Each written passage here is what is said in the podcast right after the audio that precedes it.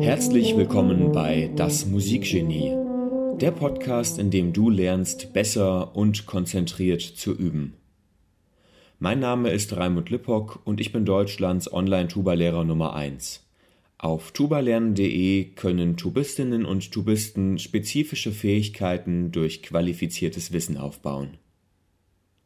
Für diesen Podcast habe ich meine Examensarbeit aufgenommen, in der du die Geheimnisse effizienter Übepraxis lernst.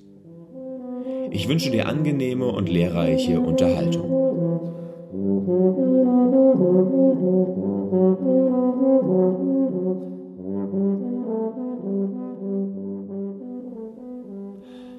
Punkt 3 Auswirkungen auf die Konzentrationsfähigkeit.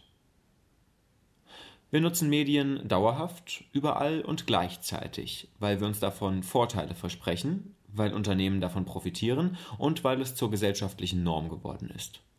Welche Auswirkungen hat das auf unseren Geist? Können wir anhand dieser Medienpraxis Konzentration überhaupt aufrechterhalten oder weicht immer mehr unserer begrenzten Aufmerksamkeit aus der Thermoskanne? Ist das Smartphone, das uns zum andauernden Begleiter geworden ist, gleichsam ein Deckel, der nicht richtig zugeschraubt ist? Psychiater und Hirnforscher Manfred Spitzer rät in die Smartphone-Epidemie besonders Kindern und Jugendlichen von der Nutzung ab, da der andauernde Gebrauch Kurzsichtigkeit, Haltungsschäden und Bluthochdruck verursacht. Wie aber sieht es mit der Konzentration aus? Wir wissen, dass wir ein beschränktes Aufmerksamkeitsbudget haben, mit dem wir haushalten müssen. In unserer mediatisierten Welt gewinnt diese Erkenntnis mehr denn je an Bedeutung. In dem Maße, wie wir die Entwicklung im Bereich der Informationstechnologie und Kommunikation uns in immer schnellerem Takt mit Informationen versorgt, treten auch die Beschränkungen des Gehirns deutlicher zutage. In diesem Kapitel wird es zunächst um die Folgen des Multitasking, das einen Einfluss auf die geistigen Kapazitäten hat, gehen. Danach setzen wir uns mit den Folgen der ubiquitären Nutzung und des Funktionssynkretismus auseinander. 2.3.1 Multitasking Konzentration AD Informations- und Kommunikationstechnik haben eine wichtige Treiberfunktion für die Vergleichzeitigung des Alltaglebens. Sie ermöglichen, mehrere Tätigkeiten parallel zu betreiben. Welche Auswirkungen hat dieses Multitasking auf unsere Fähigkeit zur Konzentration? Was ist Multitasking? Der Begriff ist wissenschaftlich noch nicht exakt definiert. Er stammt ursprünglich aus der Informatik. Ein Betriebssystem kann mehrere Aufgaben, Tasks, gleichzeitig ausführen. Psychologisch ist damit die Fähigkeit gemeint, die Anforderungen mehrerer Aufgaben gleichzeitig zu bewältigen. Dabei ist nach wie vor strittig, ob Menschen tatsächlich simultan verschiedene Aufgaben bewältigen können oder ob man in sehr kleinen Zeiträumen, Sekundenbruchteilen, zwischen Aufgaben hin und her wechselt. Multitasking ist schwierig. Multitasking kann aus verschiedenen Gründen schwierig bis unmöglich sein. Erstens motorisch, zum Beispiel frühstücken und währenddessen rasieren.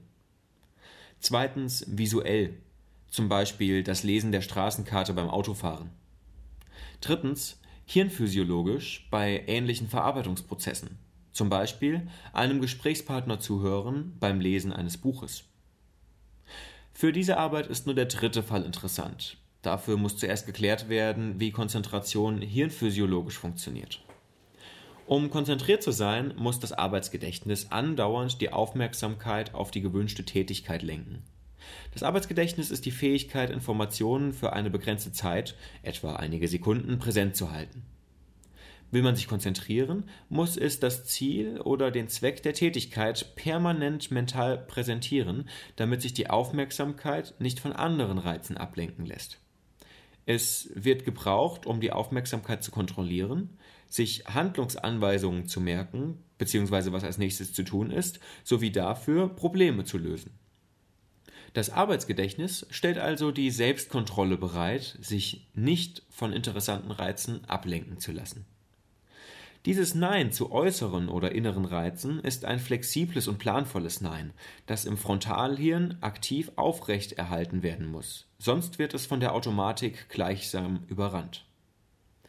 Aber das Arbeitsgedächtnis hat eine begrenzte Kapazität und wird somit in der Informationsverarbeitung zum Engpass. Demnach ist es selbsterklärend, dass Personen mit höherer Arbeitsgedächtniskapazität eher in der Lage sind, störende Einflüsse auszublenden, während die mit der geringsten am leichtesten ab ablenkbar sind. Ebenso wird man umso leichter ablenkbar, je stärker man das Arbeitsgedächtnis beansprucht. Durch Multitasking zu mehr Leistung? Bearbeitet man gleichzeitig zwei oder mehr Aufgaben, wird das Arbeitsgedächtnis stärker in Anspruch genommen. Dabei kommt es zu einer paradoxen Situation. Michael Posner hat diese mit einer stark vereinfachten Leistungskurve deutlich gemacht. Diese Kurve beschreibt die Leistungsfähigkeit beim Bearbeiten zweier Aufgaben. Nutzt man seine gesamte Kapazität des Arbeitsgedächtnisses für Aufgabe A, bleibt für Aufgabe B nichts übrig. Allerdings würden wir, wenn wir Aufgabe A auf einem Niveau von 90% ausführen, gleichzeitig der Aufgabe B etwa 44% des Maximalniveaus nachgehen können. Dadurch kommen wir in diesem Fall auf eine Gesamtkapazität von 134 die durch, die durch den schnellen Tätigkeitswechsel ermöglicht wird. Daher die Kurve statt einer Diagonale. Ja, hier sehen wir jetzt praktisch diese, ähm, diese Leistungskurve äh, das kann man jetzt irgendwie ganz schlecht erklären. Von daher lohnt sich vielleicht da nochmal in die Arbeit reinzuschauen, in die Arbeit schriftlich reinzuschauen. Ist ja wie gesagt auf tubalernen.de im Mitgliederbereich als PDF kostenlos verfügbar. Weiter im Text. Diese Kapazitätssteigerung hat allerdings Nebenwirkungen. Die Gesamtzeit der Bearbeitung nimmt zu und es gibt Einbußen in beiden Tätigkeiten. Sie erinnern sich an die Tatsache aus Kapitel 1, dass der Tätigkeitswechsel sehr mühsam ist. Die Fehlerquote steigt. Selbst 90% Kapazität kann bei wichtigen oder erst recht bei gefährlichen Aufgaben zu wenig sein. So verlängert sich die Reaktionszeit von Autofahrerinnen um eine halbe Sekunde, wenn ihr Arbeitsgedächtnis, zum Beispiel durch Kopfrechnen, be äh, belastet ist. Bei über 60-Jährigen wird die Reaktionszeit sogar um 1,5 Sekunden retardiert, da die Arbeitsgedächtniskapazität im Alter abnimmt. Ob Multitasking funktioniert, hängt letztlich von drei Faktoren ab. Erstens Schwierigkeit der Aufgaben. Je einfacher die Aufgaben, desto leichter lassen sie sich miteinander kombinieren. Zweitens Ähnlichkeit der Aufgaben. Für funktionierendes Multitasking dürfen sich Aufgaben nicht zu sehr ähneln. Klavierspielen, prima vista, und das gleichzeitige Nachsprechen eines vorgesagten Prosatextes ist für geübte Pianisten durchaus möglich. Drittens Übung, Automatisierung. Durch Training lassen sich auch ähnliche Tätigkeiten gleichzeitig ausführen. Entgegen landläufiger Meinung gibt es im Übrigen keinen nachgewiesenen Geschlechterunterschied bei der, Multi bei der Multitasking-Fähigkeit. Neuroplastizität, Fluch und Segen. Ein weiteres Paradoxon ist interessant. Das Gehirn des modernen Menschen ist ca. 40.000 Jahre alt. Seine Größe hat sich seitdem nicht mehr verändert. Die genetischen Veränderungen des Menschen seitdem sind marginal. Wir haben heute Organe, die wir nicht mehr benötigen, wie beispielsweise den Blinddarm. Unsere gut verarbeitete Nahrung macht ihn unnötig. Gleichzeitig wird die Umwelt immer komplizierter. Unser steinzeitliches Gehirn allerdings lässt sich in seinen Regionen multimodal verwenden und somit können wir uns in einer modernen Welt, in der wir uns nicht fast ausschließlich mit Nahrungsbeschaffung beschäftigen, zurechtfinden. Gehirnnutzung führt zum Wachstum der Gehirnareale, die wir für die spezielle Fähigkeit brauchen. Unser Gehirn funktioniert also in einer wichtigen Hinsicht so ähnlich wie ein Muskel. Wird er gebraucht, wächst er, wird er nicht benutzt, verkümmert er. Wir sehen also, dass das Gehirn sehr dynamisch ist und sich mit seiner Nutzung verändert. Dies hat allerdings auch einen Nachteil. Menschen, die viel Multitasking betreiben, verlernen die Selbstkontrolle, die das Arbeitsgedächtnis bereitstellt, da die Aufmerksamkeit nicht mehr dauerhaft auf eine Sache gerichtet wird. So kommt es, dass gerade Multitasker bei allen geistigen Fähigkeiten, die man beim Multitasking benötigt, signifikant schlechter abschneiden als Nicht-Multitasker. Durch diese simultanen Anforderungen des Multitaskings und durch ständige Ablenkung kommt es vermehrt zu einem Symptom, das der Psychiater Edward Hallowell Attention Deficit Trait, kurz ADT, genannt hat. Man kann dieses Symptom etwa mit temporäre Aufmerksamkeitsstörung übersetzen. Dabei fällt es Betroffenen schwer, die Konzentrationsfähigkeit aufrechtzuerhalten. Die Konzentration der Arbeit wird zusehends mühevoll und die Vergesslichkeit im Alltag nimmt zu. Solche Konzentrationsstörungen kennen die meisten Menschen. Sie sind auch abhängig von Tageszeit, Schlafmangel, Stress, Krankheiten und Alterungsprozessen und stellen für sich keine Krankheit dar. Zusammenfassend lässt sich sagen, dass Multitasking im Prozess nicht nur zu einer größeren Fehlerwahrscheinlichkeit, sondern auch zu einer höheren Belastung des Arbeitsgedächtnisses und damit zu leichterer Ablenkbarkeit führt. Darüber hinaus wird bei regelmäßigem Multitasking die Fähigkeit zur Konzentration tendenziell verlernt.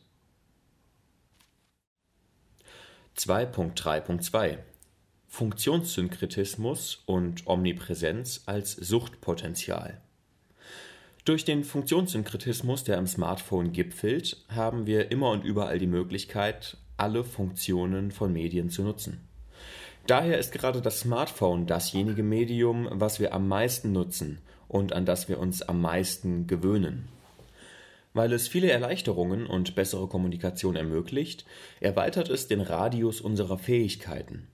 Das kann zu Verlustängsten führen, weil Nutzerinnen die mit dem Smartphone oder anderen Medien erworbenen Fähigkeiten nicht aufgeben wollen. Beispielsweise wird die Tatsache, gerade nicht erreichbar zu sein, gleichbedeutend mit dem Verlust der Kommunikationsfähigkeit. Auf dieser Ebene tritt nicht mehr der Verlust allein von Objekten, sondern von Kommunikaten auf. So lag es in einer qualitativen Studie aus dem Jahr 2017 den Teilnehmern fern, das Handy auszuschalten. Sie hatten Angst, etwas zu verpassen, wurden nervös und vermissten die kontinuierliche Kommunikation. Selbst in der Oper oder im Kino zogen sie es vor, das Handy im Lautlos-Modus mitzuführen, statt es auszuschalten.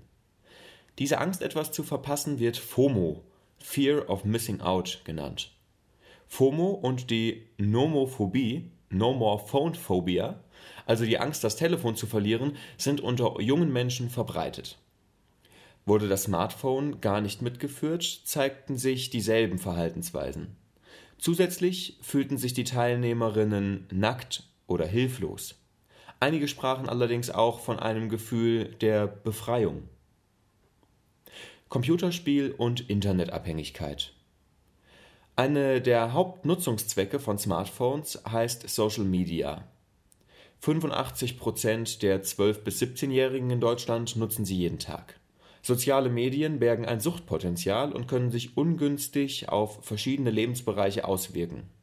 Von Social Media Disorder, also der Sucht nach sozialen Medien, sind laut dem DAK Gesundheitsreport 2019 2,6 Prozent betroffen, was in Deutschland circa 100.000 Jugendlichen entspricht. Sie sind eine Teilmenge derjenigen, die allgemein Computerspiel- oder Internetabhängig sind.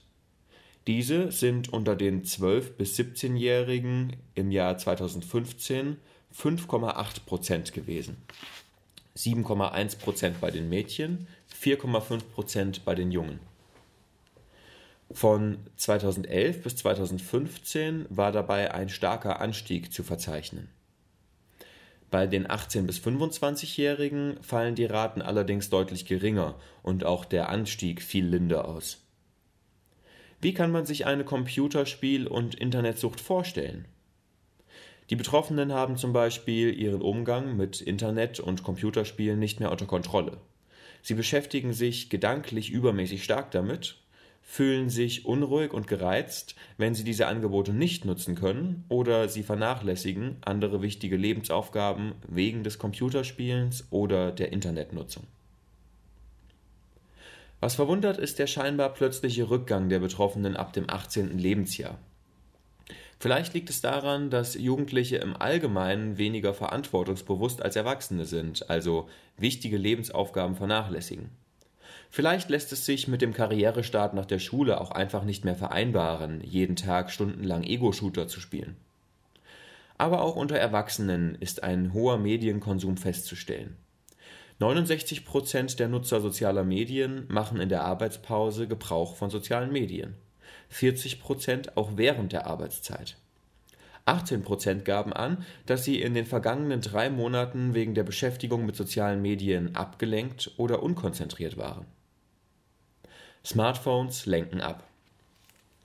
Wenn wir also nicht annehmen müssen, dass die meisten Menschen eine ernsthafte Suchterkrankung im Zusammenhang mit digitalen Medien erleiden, so sind die Hinweise doch deutlich, dass sie in Bezug auf die Konzentration abträglich sind. Es ist nämlich erwiesen, dass Smartphones nicht nur ablenken, wenn sie benutzt werden oder klingeln. Allein die Präsenz eines Mobilgeräts verbraucht einen Teil unseres Aufmerksamkeitsbudgets, ähnlich wie wenn man beim Ausführen einer Aufgabe explizit nicht an einen weißen Bären denken soll. Die Leistung des Arbeitsgedächtnisses ist dann am höchsten, wenn das Smartphone in einem anderen Raum ist. Wenn es in der Tasche ist, lässt sie bereits nach. Wenn es auf dem Schreibtisch liegt, ist die negative Wirkung auf das Arbeitsgedächtnis noch viel stärker. Das gleiche gilt für die Wirkung des Geräts auf die fluide Intelligenz. Diese Beeinträchtigung ist den Probandinnen in den entsprechenden Studien nicht bewusst. Sie geben an, nicht an das Handy gedacht zu haben. In einer groß angelegten Studie im Großraum London von 2002 bis 2012 hat sich gezeigt, dass ein Handyverbot an Schulen die Schülerleistungen bereits nach einem Jahr signifikant verbessert. Phantomvibration. Zwei Drittel aller Handynutzer hören ihr Smartphone klingeln, wenn es nicht klingelt. Und viele spüren einen Vibrationsalarm, wenn er nicht aktiv ist oder gar kein Smartphone in der Tasche steckt. Dies ist eindeutig ein Zeichen von übermäßiger Nutzung. Aber wie funktioniert diese Phantomvibration? Menschen sind soziale Wesen und begreifen daher ankommende Nachrichten als Belohnung. Das vibrierende Mobiltelefon weist auf solche Nachrichten hin. Die Körperstelle, an der das Smartphone getragen wird, wird immer sensibler, sodass das Reiben von Stoff an der Haut schon als Vibration empfunden wird. Hier kommt der Reiz vom Nerv und wird zum Gehirn geleitet. Bottom-up. Andererseits werden Vibrationen antizipiert, die gar nicht da sind, da von der Körperstelle ein Reiz kommen könnte. Top-down. Je abhängiger Testpersonen vom Smartphone sind, desto größer sind die negativen Auswirkungen, insbesondere auf die Konzentration. Einfach das Ding ausschalten oder mit dem Bildschirm nach unten hinlegen hilft nicht. Man sollte es schon in ein anderes Zimmer bringen, freiwillig, sonst entsteht Angst. Was könnte besser ins nächste Kapitel überleiten als dieser Appell von Manfred Spitzer? Er ist ein Lösungsansatz, wie wir den Ablenkungen der Medien entgehen können. Welche Strategien es darüber hinaus noch gibt, konzentriertes Üben zu ermöglichen, ob digitale Medien immer schlecht sind und ob man Konzentration lernen kann, werde ich im dritten Kapitel klären. Eine kleine Anmerkung: Diese Phantomvibration hatte ich früher auch ähm, hin und wieder. Ähm, seit einigen seit einiger Zeit, seit einigen Jahren wahrscheinlich schon, habe ich mein Handy eigentlich immer komplett lautlos, dass es auch nicht vibriert. Und ich habe auch das Symptom der Phantomvibration nicht mehr. Thank you.